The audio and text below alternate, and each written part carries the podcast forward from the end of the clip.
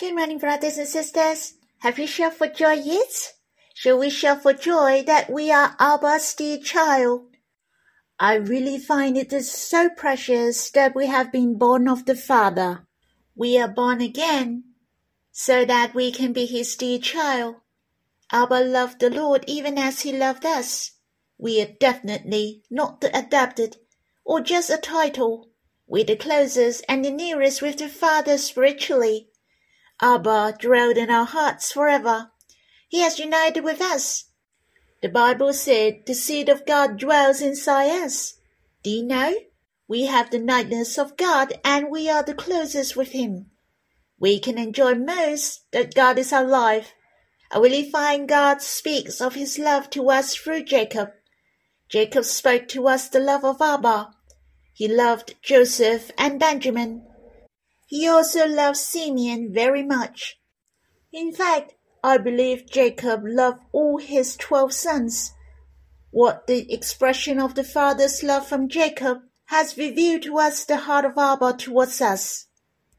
I remember in the book of Genesis chapter 44, one of Jacob's sons, Judah mentioned, as his life is bound up in the boy's life. His life was talking about Jacob and the boy's life was Benjamin were binding up. That's mean this boy affect his father Jacob very much. Talking about binding up in life, the affection of the father and son. The bondage is so strong that cannot be separate. Especially the affection of the father and son is so deep. If this relationship is so close, which missing each other among men, then how much more is the most beautiful and the glorious God? Since it is telling us that our relationship with Abba is the same, that Abba's life is bound up in our life. And it is far more deeper than how Jacob loved Benjamin. Brothers and sisters, that's remind me a hymn which I like to sing with you.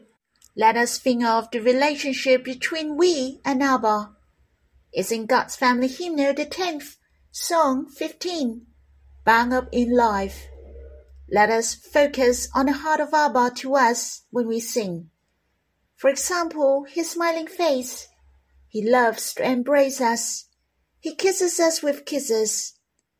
Shall we sing this hymn together? There is no English version, so we'll read the translation slowly. You are my dear Abba. The affection of father and son satisfies me. You love me even as you love your son.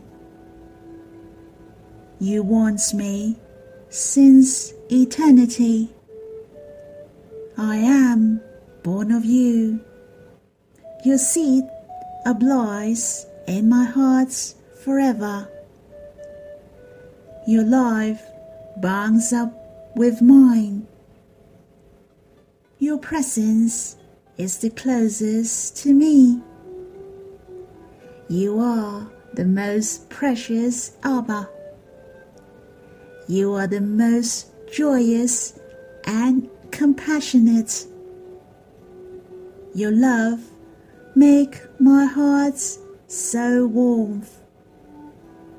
I am most blessed because of you.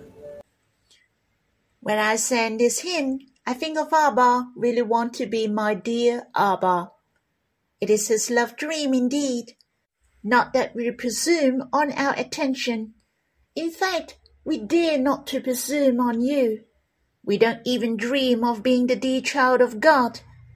It's all the initiative of Abba. He sent his beloved Son to come and accomplish the salvation. He sent the Holy Spirit to come and dwell inside us forever, so that we are born of God. Abba took the initiative in the first place. Since we were made through him, he wants to be our dear Abba and we to be his dear child. Abba loved the Lord Jesus even as he loved us. Brothers and sisters, let us rest in his love forever. I really like the first stanza. It said, God is our precious Abba. He is the best father, for he is the most joyous, the most passionate. He enjoys most affection with us. When we talk to him, walk with him, or just a glance of our eyes at him, well, the heart of Abba rejoices over us. Shall we sing this hymn again? Well, Abba must be very happy for us, and we will worship together after singing. You are my dear Abba. The affection of father and son satisfies me. You love me even as you love your son. You want me since eternity. I am born of you. Your seed abides in my heart forever. Your life bonds up with mine. Your presence is the closest to me. You are the most precious Abba. You are the most joyous and compassionate. Your love make my heart so warm. I am most blessed because of you. Abba, how precious! You are so happy to be our Abba. You have the love plan in your heart since eternity. We are created to be your child. Abba, you love the Lord even as you loved us. Abba, you have revealed your beautiful heart. Truly, you are the best father. You are so approachable. You are the most joyous. Oh, Abba, is so precious. Our life are bound up with you. We affect you most. Abba, may you help us to be your carefree child, to draw near you and enjoy your affection every day. So you can stop the recording first, then you can chat with Abba. Sing him a song. You can respond to him and have a close chat with him. I'll leave the time to you, and then we will read the Bible together. May the Lord bless you. We will read in the book of Genesis, chapter 44, verse 30 to 34. Shall we read these verses together? Now, therefore, as soon as I come to your servant my father, and the boy is not with us, then, as his life is bound up in the boy's life, as soon as he sees that boy is not with us, he will die, and your servants will bring down the grey hairs of your servant, our father, with sorrow to Sheol. For your servant became a pledge of safety for the boy to my father, saying, If I do not bring him back to you, then I shall bear the blame before my father all my life. Now, therefore, please let your servants remain instead of the boy as a servant to my lord, and let the boy go back with his brothers. For how can I go back to my father if the boy is not with me?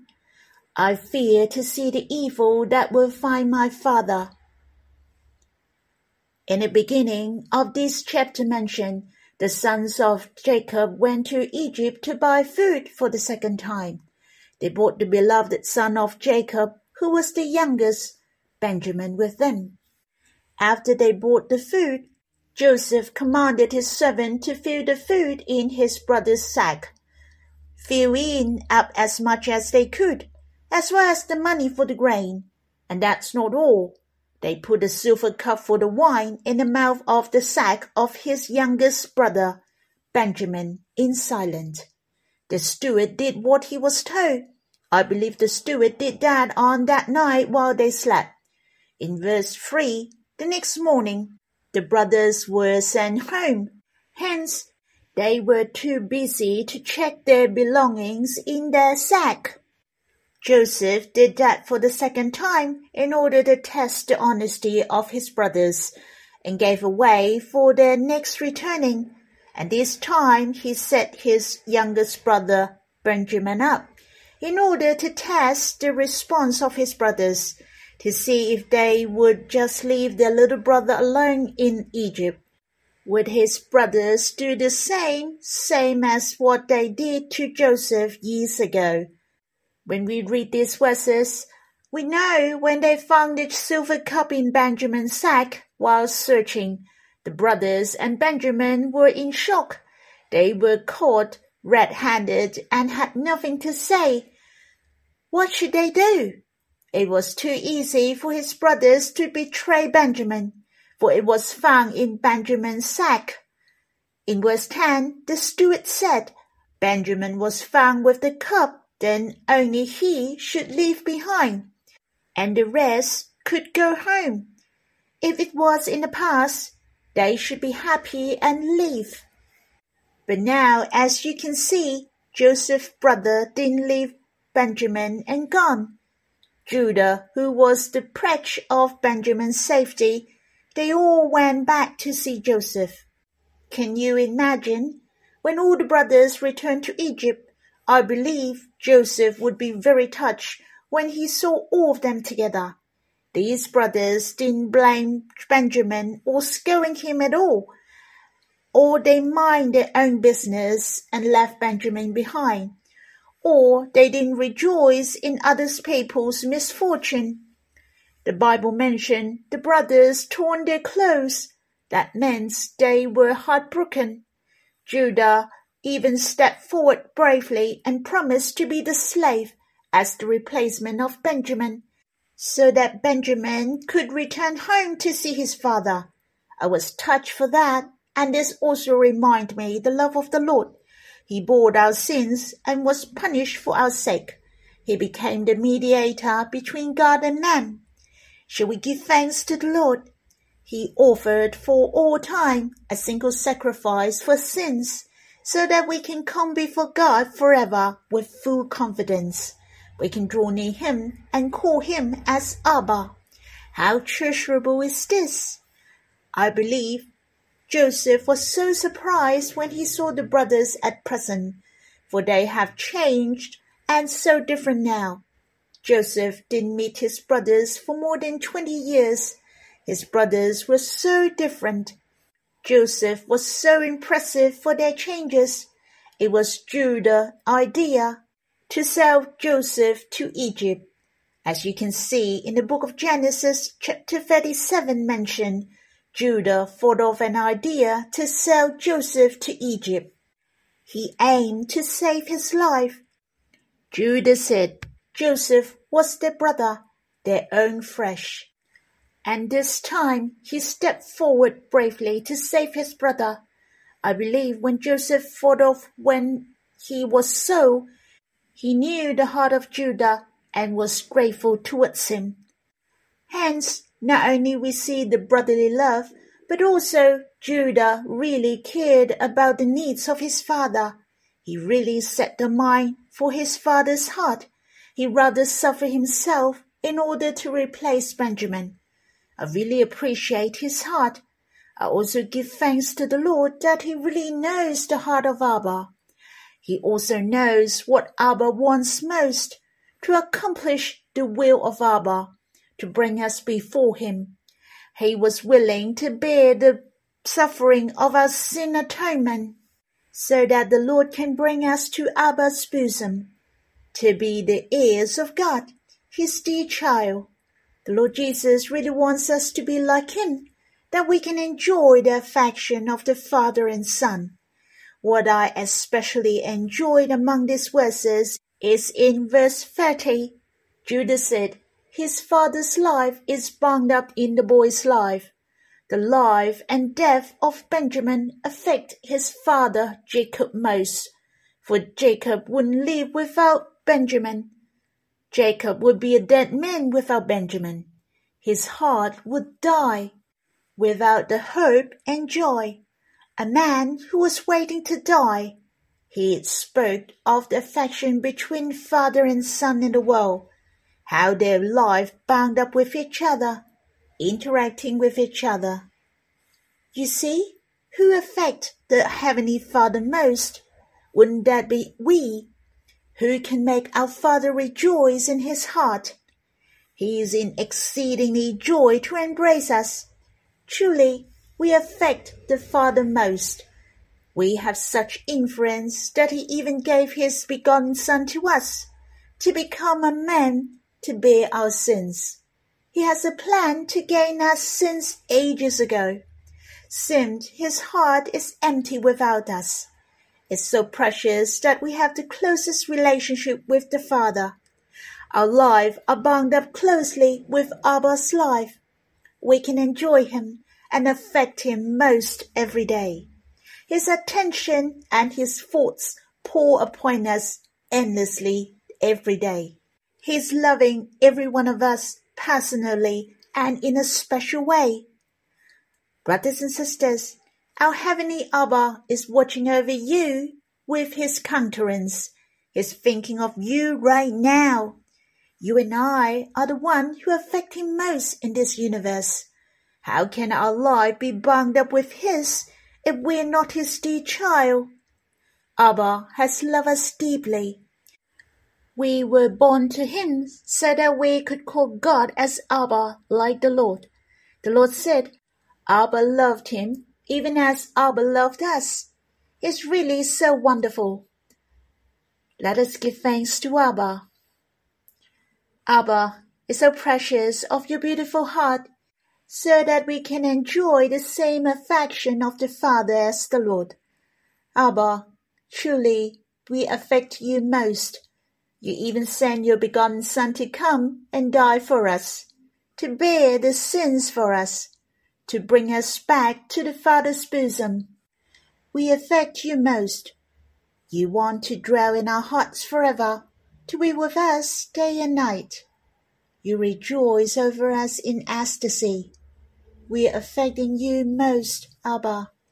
Help us to enter into this father and son affection, to enjoy the life bounding up with you.